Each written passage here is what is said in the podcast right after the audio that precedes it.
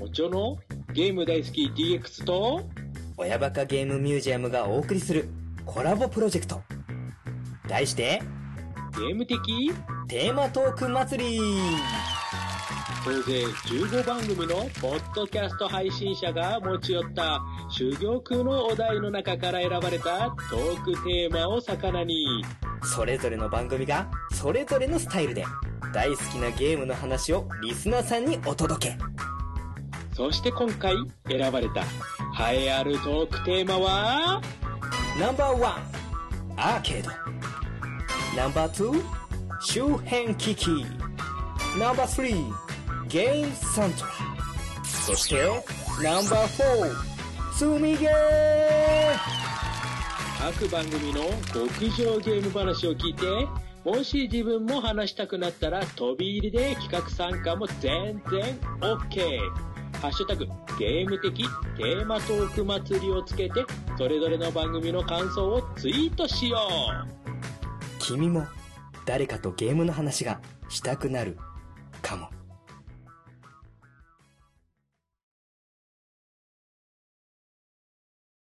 始まりました寺子屋文庫第16回、えー今回も学び屋の片隅で語り合ったあの頃を思い出しながら、えーワイワイとゲームについて、えーお話ししていきたいと思います、えー前回に引き続き、えー、シバゴンさんよろしくお願いします。よろしくお願いします。はいお願いします。えーとシバゴンさん、はい。遅れてなんですけども、はい。あの寺子屋文庫の方にありがたくあのいつもお便りいただいております。えっ、とちょっと読むのがですね遅れてしまったんですけども、はい。シバゴンさんの方からえっ、と読んでいただけませんでしょうか？はい。はい。コロさんからですね、はい。えーっと、第14回冒頭のタイトルコール、いいですね。こうやってさりげなく家族を巻き込んでいくスタイル、親バカゲーっぽくて好きです。そして何気に、シバゴンさんの一人語り会、新鮮。いつものキャッチャ感もですが、照れながらも自分の思いを静かに語る感じも捨てがたいです。あの一人会ね。これ、うん。ちょっとなかなか難しかったんですが、ね。あの私の無茶ぶりを聞いていただいて。そうですね。びっくりした。ねあのーまあこれからもシバゴンさんにはちょっとえお話ししてもらう機会もあるかもしれませんので、はい。はい、ただねこうやってコロさんにあのー前からも話してますけどはい。こうすごくこう2人のその掛け合いとかがこうあったかいとかですね言ってもらえるっていうのはすごくありがたいですし、ええうん、その空気感をこの離れたところのコロさんに届いてですねあのこうコメントしていただけるというのは、ね非常に嬉しいことですよね。うんはい。はいえーコロさんありがとうございました。ありがとうございました。さあ、えー、と16回なんですけどもはい。早速、えー話していきたいんですが、えー、と前回、えー周辺機器のお話をさせてもらったと思うんですけども、はい、で今回も第2弾という形で、はい。えー話していけたらいいかなっていうふうに思っております。はいえーゲーム的、えーテーマトーク祭りですね。はい。で、あの、今回お話しするテーマなんですけども、はい。えっ、と、私がですね、ちょっとこの、えー企画にテーマとして投稿した、えーものを話せたらいいかなというふうに今回思っておりまして、うんはい。はいえー今回は、えーゲストの方をお呼びしておりまして、はい。えーその方と、えー、シバゴンさんと私の3人で、えーお話ししていけたらいいかなというふうに思っております。はい。はい。で、今日お話しする、えーテーマなんですけども、はい。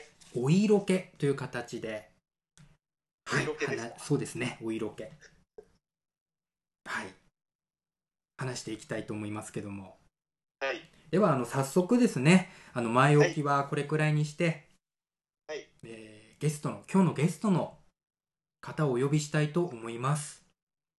はい。はい。えー私がお世話になっております、えー親バカゲームミュージアム館長のコロさん、そして、えーと、このゲーム的テーマトーク祭りの仕掛け人でもありますね。はい。コロさんに登場してもらいたいと思います。コロさん。はいどうもトトさん、久しぶりおです。久しぶりです。そう何より、えー僕が密かにずっと話したいと思ってました、シバゴンさんと、えー初絡みということで、はい。ちょっと正直今日が、あの、どんな感じの化学反応になるのか全く読めない状態で今、そうですね子さんには初ゲストということでお邪魔させてもらってるんですけれども、はい。えはいはいはいはい。まあ、あのーその辺はね、今日のちょっと流れを、しかもね、テーマがお色気ということで、どういくのかっていうのは、正直不安なところもあるんですけども、まあ、なるようになるかなということで、はい。はい。あの、今日のお話の中で、あのー、シバゴンさんとの交流をちょっとね、心のはい。距離をち、あの、ええ。ち、近くしていきつつ、ヒゲトトさんともね、久しぶりのちょっとこのゲームトークを楽しんでいきたいなと思ってますので、はいどうぞよろしくお願いいたします。はい、よろしくお願いしはいます。それでは、えーコロさんとシバゴンさんと、え3人でお色気についてお話ししていきたいと思います。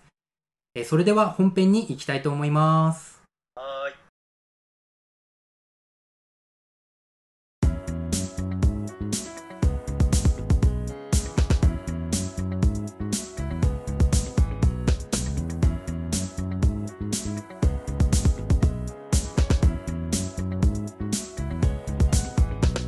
はい、ということで本編です。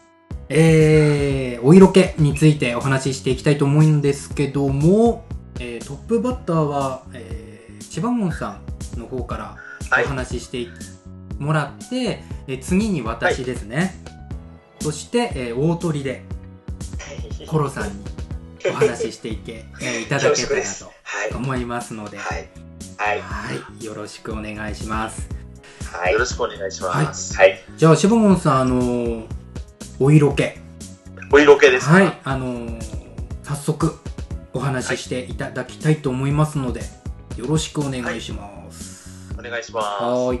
す。いいですか？じゃあ、はい、どうぞ。はい。あのですね、あの、あんお色気ってのは、なんか、あんもう接点っていうか、まあ、なかったんですよね、はっきり言えば。あの、ファミコン、スーパーファミコン、えっ、と、PC エンジンだ、メガドライブだとかって、はいあまりその頃ってのはやってなかったんですよ、当時。お色気系のやつとか、そういうちょっとこう、ニヤッとするような。だけども、あの、プレステとか、あの、サターンが出ることに、出るようになって、ちょっとそういうソフトがけ結構出始めてたんですよ。はいあはの、特にサターンなんて、はい。もうその時点でやばいです。ド直球ですね。え大丈夫です、大丈夫です。はい。まあ、ね、某パソコンゲームの移植作はやりました。えーはい。うん何何本か。えーまあ、特にタイ タイトル名から言うと、同級生とか、下級生とか、うんであとはね、この世の歌う少女、ユノでしたっけ？はい。で、その系統をちょっとね、やっぱり、まあ、これ大人になってからなんですよ、ほとんど。それも夜な夜なこっそりと やってるような。なるほど。結構やり込みましたね。あのその3本は悪いですけども。うん闇が深いといやいやいや、その辺だって、まあ、あのーそもそものその、としての、まあ、ストーリーとかもありですけども、評価としても、うん。まあ、面白いゲームということで、評価されてるもんなんで、全然、あのー大丈夫ですよ。闇全然大丈夫です。あまだ大丈夫です。あいやねこの先そうやって言ってくれると嬉しいですなやっぱり、ね、本当にね。なるほど。本当に暗黒時代だったなと自分で今になって思っている頃ですね。それはおいくつくらいの時にあのか25前後くらいだったじゃああの当時サターンで出てからだいぶ後っていうことですか？そういやーだそうですね多分、うん。うーん。まあやっぱりあの頃本当にね、まあ、その他のソフトもなんかちょっとキワキワなソフトも結構出ていましたんでね、サターンなんて特に、え。ええまあまだねその辺は今でこそその年齢制限とか表記っていうのがちゃんともうできてますけど、まだそのねあのサターンとかの頃っていうのはそこまで厳格な年齢のこの何 R 指定だとかそういうのもほとんどないような状態だったんでうーん。その辺はねまあ一つのサターンの強みの部分ではあったんだと思うんですけど、うそうですね、本当に。いずれでもそのあたりぐらいからですよね、そういう、なんつうんだろう、あの今でいう A とか B とか、そうですね。うんうん。規制でしたっけ、そのはい、えーついたのが、うん。うんうんその前後ぐらいですよね、確か。そうですね。多分だからプレイステーション2ぐらいとかのあたりで、まあその性表現のところプラスアルファその暴力表現のところとか、はいはいはいはい。そういったのも多分入ってきたのが多分それぐらいだと思います。うん。ですよね。そうですよね。ちなみに同級生ってシリーズではいろいろ出てるんですか？パターンとかだと、確か2とかまで出たような。ー。そうですね。ない。よね多分 one two出て下級生も one two とか出てたと思うんですよその元々の PC の方では、はいはい。そうですね、確か。うんうんうん。うーん。とでもどちらも1の方ですかね、俺やってたのは。ええ。確か同級生の方は確か2も出てましたよね。出てたと思います。あと、デステとかでも確か移植されてましたよね、確か。はいあと、なぜだろう、スーパーファミコンとかにもなんか移植されてましたよね。あーありました。ああそうなんですね。確かその辺あーと、まあ、表現は多分ある程度カットされてる部分とかあると思うんですけど、なんかえあったような気がします。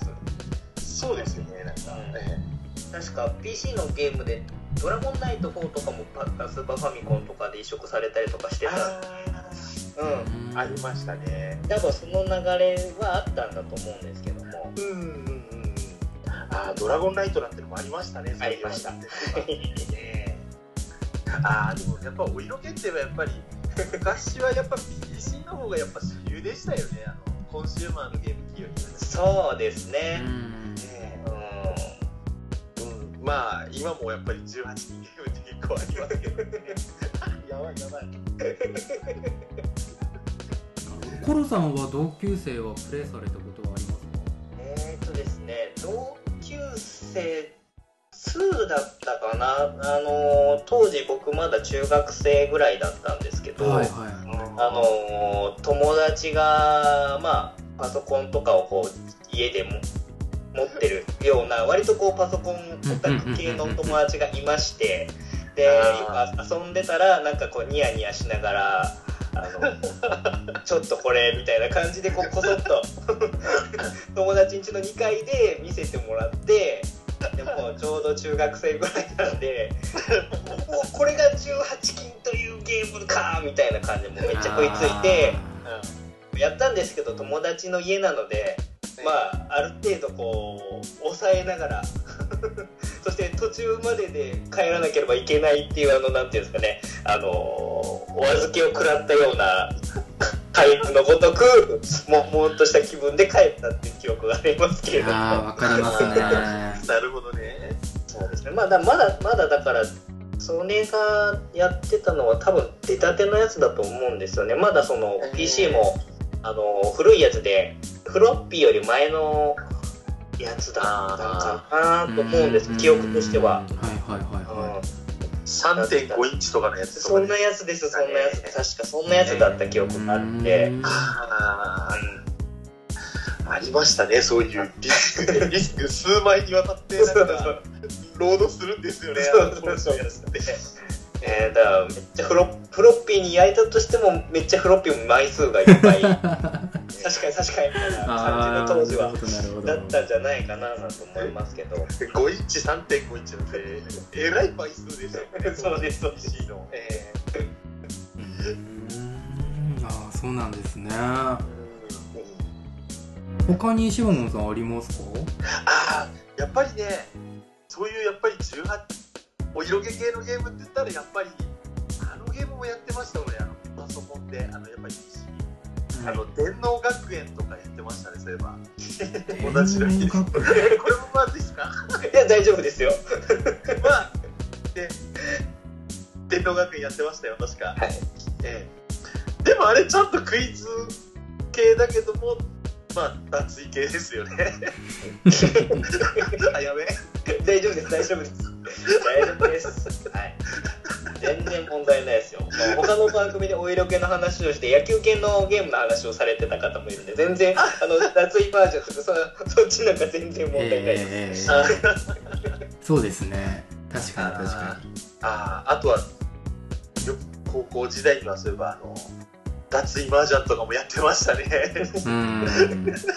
そういうまあそこは通るんですね。とかね。うーんあのね多分ね判決に引っかかりそうなあの麻雀資格資格資格でしたっけ？そういうのもやってましたねよく。う判決問題にあれは引っかかりそうですよね だってランバとかナウシカとか あのあそういうこと。オレンジロードのまどかさんとかこうね似たようなキャラが出てましたからね。ああなるほどなるほどええ。今だともうアウトな感じですねそれはね。そうですね多分ね。本当に当時はその辺の権利も結構緩い感じだったんで。うーん。多分あれ？これ？あのキャラじゃね？えみたいなのが結構ありました。そうですよね。はい。際どかったですよ。もうほとんど同時1レベルですよね多分。今のね FGO とかそういうねテレマスの人たちがこう水になったりこう裸を出したりあのさほど変わらないパターンですよね。えそうですね。え それを普通にやってたっていうのが、まあ、ある種混沌としたあの時代だったかなと。結構だからあのーなんだろう格闘ゲームとかでもえあのパチモノのなんかいろんなゲームのキャラクター集結させてスマブラじゃないですけど 出してるようなやばいやつとかもありましたし。ありましたね。ありました。うん。ね。なんかそういうのもありましたねそういえば。ありましたありましたそれも脱衣していくようです もう仕方ないですよ。だって脱いでくれるんだったらもうその前にとんと座ってこうもうやるしかないですよね。そうですよ本能のままにやるしかない。本能のままに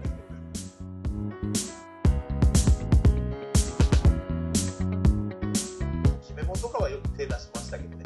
ああはいはいはいはいはい。まああの恋愛シミュレーションゲームのまあえ家庭用のえチリという感じですよね、えそういうのは手出しましたね。本当に。えはいはいはいはい。誰誰推しだったんですか？え西野さんです。西野さんです。すいませんコルさん。虹野さんと言われてもパッと出てこないんですが。え僕はなんとなくわかります。あそうなんときめも全キャラ攻略してるんで。おおすごい。ー、さきさんできませんでした西野さんしか押してませんでした。全キャラ隠しキャラの館林さんまで含めてときめもは全部やりましたね。キャラクター攻略して。すごいですね。すごいです。あのときメモって赤い髪とかはい。緑の髪とか、はい。えー、と青い髪とかはい。その虹野さんは何色の髪の方なんですか？確か青い髪でしたよね。青か？あーね。青いたな、うん青だったと思います？なるほど。ときメモもわ自分やらなかったですもんね。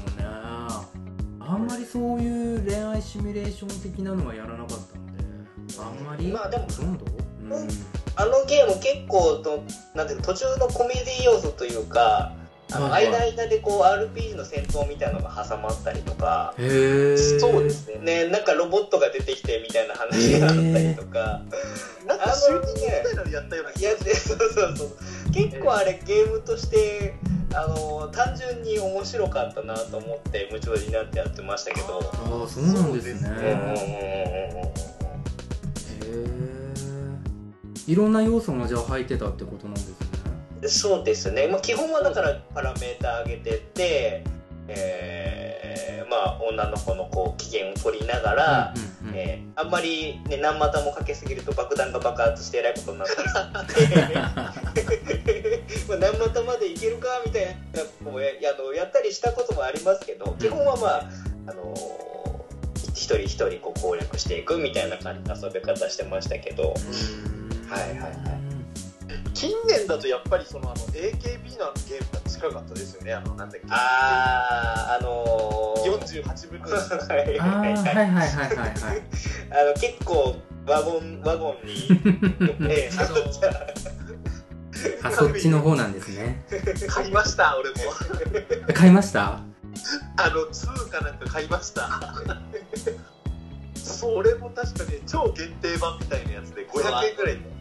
そうなんですよ。限定版でかいやつが結構ワゴンに置いてあるのよくも見よく見ましたからね。AKB のや500円くらいで買いました。つそうですそうです柴本さんそれはあのしっかり遊び尽くしたんですか？思って、釣りゲーになってる。やっぱりですか。はい。多分ね、起動もさせてないと思う。買っただけでってやつだよ。え積んでますね。うん。えなるほど。罪な男なんで。そうですね。まあ、そのくらいかな。やったってば、そういうお色気系ってば。なるほどなるほど。うん。うん。全然、はい。全然健全ですよ。え、健全です健全なんか全然ねえもっとこもう。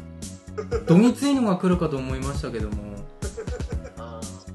本当だは野々村教室とかって言いたいとこだったんですけど、さすがにそれには手出さなかったんで、ういやいや全然健全ですよ。もう僕だってあのゲーム屋さんで働いてた時に普通にそのアダルト PC コーナーの担当で販売員やってたんでもう全然 もうねそうですよね。そこに来るそこに来るお客さんたちのあの血走った目に比べたらもう全然健全。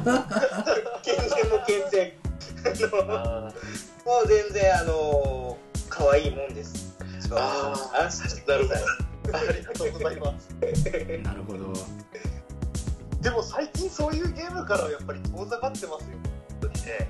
PC も含めて、んいろいろ出てますけどもね。まあそのお色気っていうところをどこにこう着目するかっていうのはかなり幅広いテーマだとは思うのでええ。あの冒頭でも話した通りあの個々の男性のそのうん癖なところが非常にこう出てくるという意味で言うとシモンさんは比較的そういうところではあノーマルな感じなんでしょうかね。あんまりこう割とねねあのはよくあるパターンだと思います。よ、うんうんうん。ああそういいな、んはいはいはいはい。あのねやっぱりあの男子たるものあの大水のクイズとか、えー野球拳とか、うん。えー、バーチャーとか、うん。それはあのやっぱりあの勝ってご褒美として見たいなと思うのはもう普通のことですし、そうですよね、ね。はい。全然もう女の子とデートするのも別に問題ないと思いますから。うん。はい。いやいやいやそれはもうね。ままだ全然。全然全然あのー正しい男性として正しい。何が正しいかちょっと僕もぼんやりしてますけど。全然大丈夫だと思いますよ。はい。まああのー最初というところでまあ多分シマモンさんは空気を読んで、えあえてあのーそういうのを選んでくれたのかなそういう感じでしょうかね。まだ叩けば出てくるかもしれません出てくると思いますよ。こんなんじゃないですもん。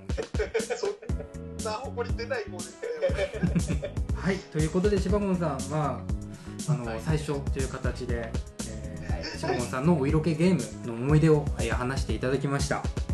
はい。はい。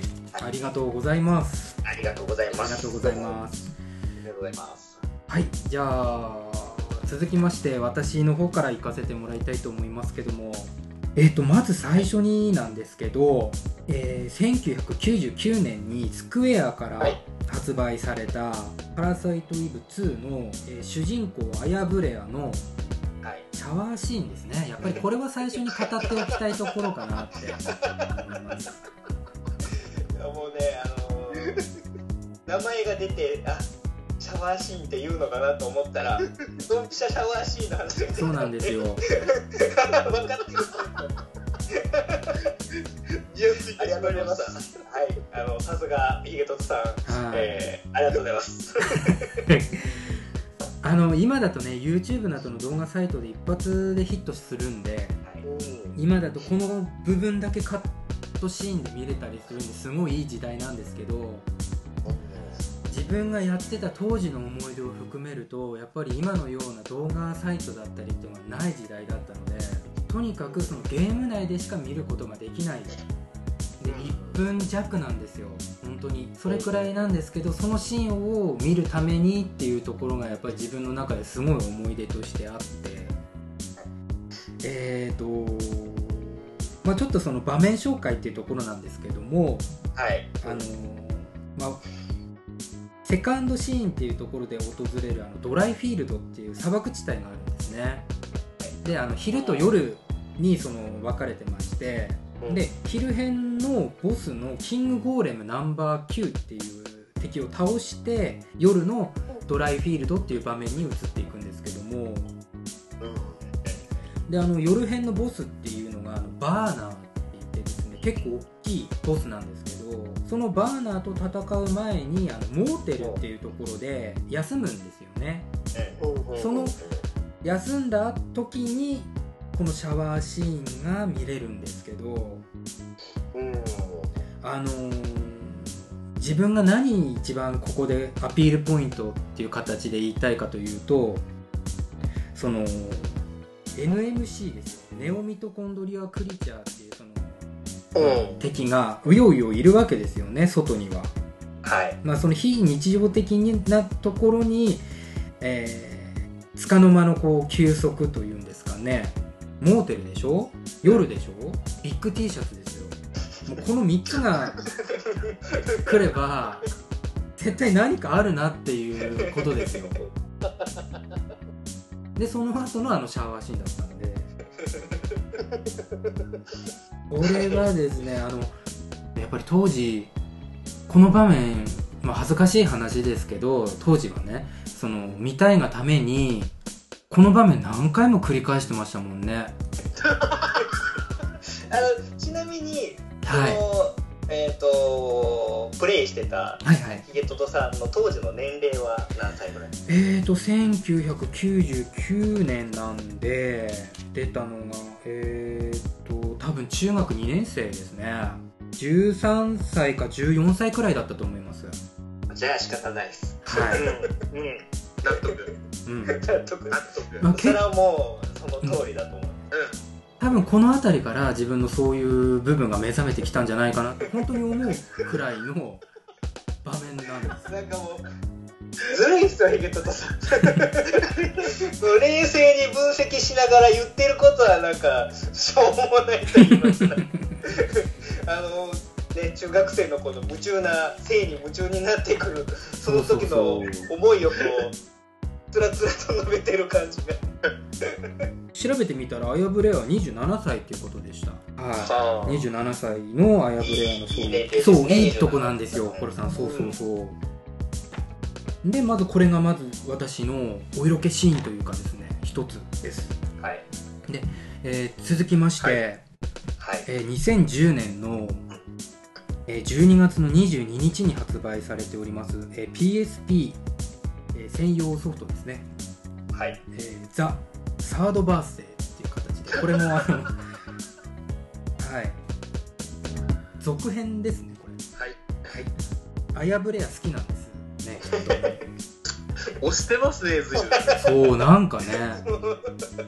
いや推し推しメンだった推しあのーこのサードバースデーに関してはシステム自体にすごくいいなって思ったところでして相手の意識を乗っ取って思い通りに動かせるっていう特殊能力が目玉なんですけどそれだけじゃなくてあのアヤが着る服がですねあの攻撃を受けるとはだけていくというかダメージがついていくんですよ。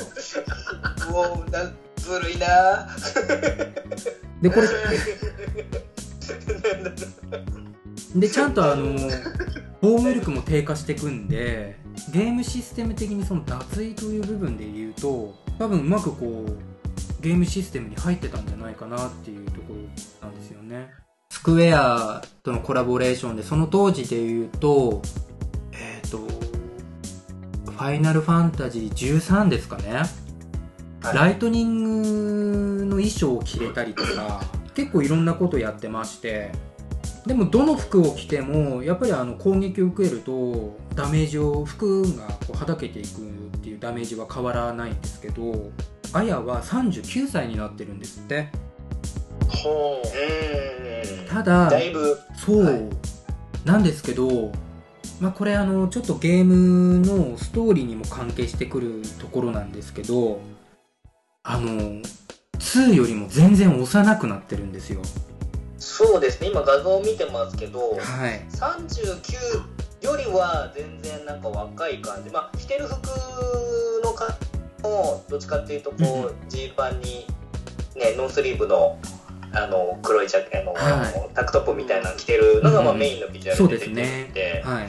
ちょっとなんか年齢よりは若々しく見える感じではありますね、ちょっとビジュアル的に見ればこれあれあれに近いと思いません？あのターミネーター2のあのサラ・コナン。あああはいはいはい。うんはい、あいうような感じなんですかね。確かに確かに。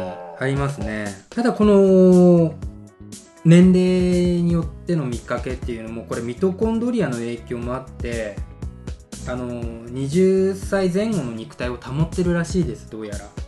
あー、はい。なあーはいはい。なんとなくそう言われると 納得はうん。しますただ本編やるとですね明らかにアヤのような性格ではなくて弱々しい本当に少女のような性格なんですけどもこれもそのゲームシステムのそのダメージを服がダメージを受けていくっていうのとうまくこう合ってて多分「パラサイト・イブ2」のアヤだの性格だったりああいう容姿であればこの脱衣になってもあまりこう魅力は感じなかったのかなって思うんですね。この今のこのサードバースデーのアヤだからこそこういう脱衣システムっていうのがうまくこうプレイヤーにも伝わってくるというかそれはすごく感じてましてでこのアヤブレアなんですけどちゃんとあのロッカールームで服ダメージはちゃんと修復できるのでへうん。あのーずっとダメージがついてるわけではないっていうところですね。なのでこうプレイするたびにどんどんダメージは受けていくけども、まあ、休憩すれば元通りになると。えいうところですね。でこのあの「パラサイト・イブ」に登場しているあの日本から来たですね天才、えーサイエンティストっていうプレイヤーがいまして前田、えー邦彦っていう方がおりますね。この方にすごく嫉妬しておりました当時は。こんな近くで見れていいなっていう。何の嫉妬ですか？何の嫉妬なんでしょうね。こんな近くでこんなダメージを見ていられるのかっていう。衣類のダメージを、はいっていうね。まああのメインは「パラサイト・イブ2」だったんですけどもただそれを思い出すとやっぱり3もやった時にあまり女性キャラクターとかに感情が込めることができなくてあまりそういうゲームを自分で好んでやるタイプではないんですけどもうんなんかこうパラソイト・イブに関してはこのキャラクター設定がしっかりしててうんのめり込んだっていうところもありますし、まあ、多分そのやっぱ2のあのシーンがすごく鮮明だったんで多分この続編も自然に手を出してしまうという形ではあるのかなと。思うんですけども、はい、あとちょっと小ネタで言うとですねえーと、バイオハザードの話になってくるんですけど、はい。えーと、バイオハザード2のですね、えーフィルム D っていうのがありまして、これ警察署の2階にですね、あの、スターズのオフィスがあるんですけど、はい。はい。そこに行くとあのーまあ、主人公過去の主人公のディスクがあったりしてであの隊長のウエスカーっているんですけどはい。そのウエスカーの机をですね50回調べるんですよ。50回。そう50回調べるんです。あのまあコメントが出るんですね。散らかった机だみたいな。まあウエスカーの机だとか何とだったか出るんですね。でそれをとにかく50回連打してやるとあのフィルム D っていうフィルムが手に入るんですよでこれあの本編でもフィルム A とかフィルム B とかっていうのがあってあのそれを写真暗室の方に持っていって現像するとそのファイルとしてちょっとこう見れたりとかっていうアイテムなんですけど本編にあの関係性はあまりないんですけどでこれをこのフィルム D を持ってって現像するとえっ、とバイオハザード1に出てきたレベッカっていうキャラクターがいてそのレベッカの、はあの生写真が見れるっていう。あのな生写真。ちなみにどういった生写真？えーとですねそんなに過激なあれじゃないんですよ。あの見るだけでうわすごいなっていう感じではないんですけどはい。これもやっぱりあの「パラサイトイブ2」と同じでこうゾンビとかと戦ったりそういうクリーチャーとかと戦って、まあ、それにのめり込んでる時に出てくるそういうシーンとかっていうのはやっぱり弱くてなんか印象に残ってしまうんですよね。なんかもうなんかホラーゲームのあホラーものの手法でよくこうちょっとセクシーなシーンが入ってその後なんか起きるとかっていうのはよそうくあるありますよね。その感じに近いのかもしそうれないなんですよ。ホラーとかこう生命が関わってる時にそういうことは考えれないからこそそういう時にこうちょっと出てきてしまうそういう感情とかああいう切羽詰まった中でのそういうそれをねあのレオンが見てどう思ったんだろうなとかって考えると 50回ですよ。そう。机の上をこうそう50回こうバーッコルさそうなんですよ。見つけた生写真っていう言い方もなんかねそう。ありますけども。ゲームシステムで言えば50回調べるっていうんですけどそれはどういうことかっていうとそのウェスカの机をとにかく調べてるってことじゃないですか。ですよね。ちょっとその数が執念を感じそますよね。う。そこから出てきたフィルムっていうことなんでうん。これをね現やっぱり現像したくなるわけですよ。何が入ってるのかって でさもない写真であったとしてもやっぱりそのこの破壊力っていうのは結構強いんじゃないかなっていうのを思うんです。そう。なんでその写真がウェスカーの机の上に置いてあったか置いてあったのか。いろいろこうねそうそうそう。深掘りしだすとキリがないですけどキリがないですけど。ウエスカーってそんなだったんですか？ねわかんないですよどうなんでしょうね。であのーこれ朗報なんですけどあのプレイステーション4の「バイオハザード0」えー HD リマスターが発売になってますけど、はい。はい。そこでですねなんとこのレベッカがこのコスチュームを着ることができるみたいです。はい。おおなんで生写真のそう生写真に着ていたその、まあ、体育着っていうんですかねちょっとこう、はい。スポーティーな感じなんですけどおへおへそが出てるような、はい、短パンみたいな感じでしょうかねそれをあの着ることができるってことなんであのね柴本さんぜひやってみてくださいっていう形で。なんで今度プレステ4も？そうそうそう。ああののバイオ2のリメイク作がそうですね。出ますね。そういう要素って入ってくるんですね。いやあのちょっと先に言われてしまいましたけどもこれもねあのフィルム D の存在っていうところもですねこれちょっと寺子屋文庫では押していきたいなと思いますので。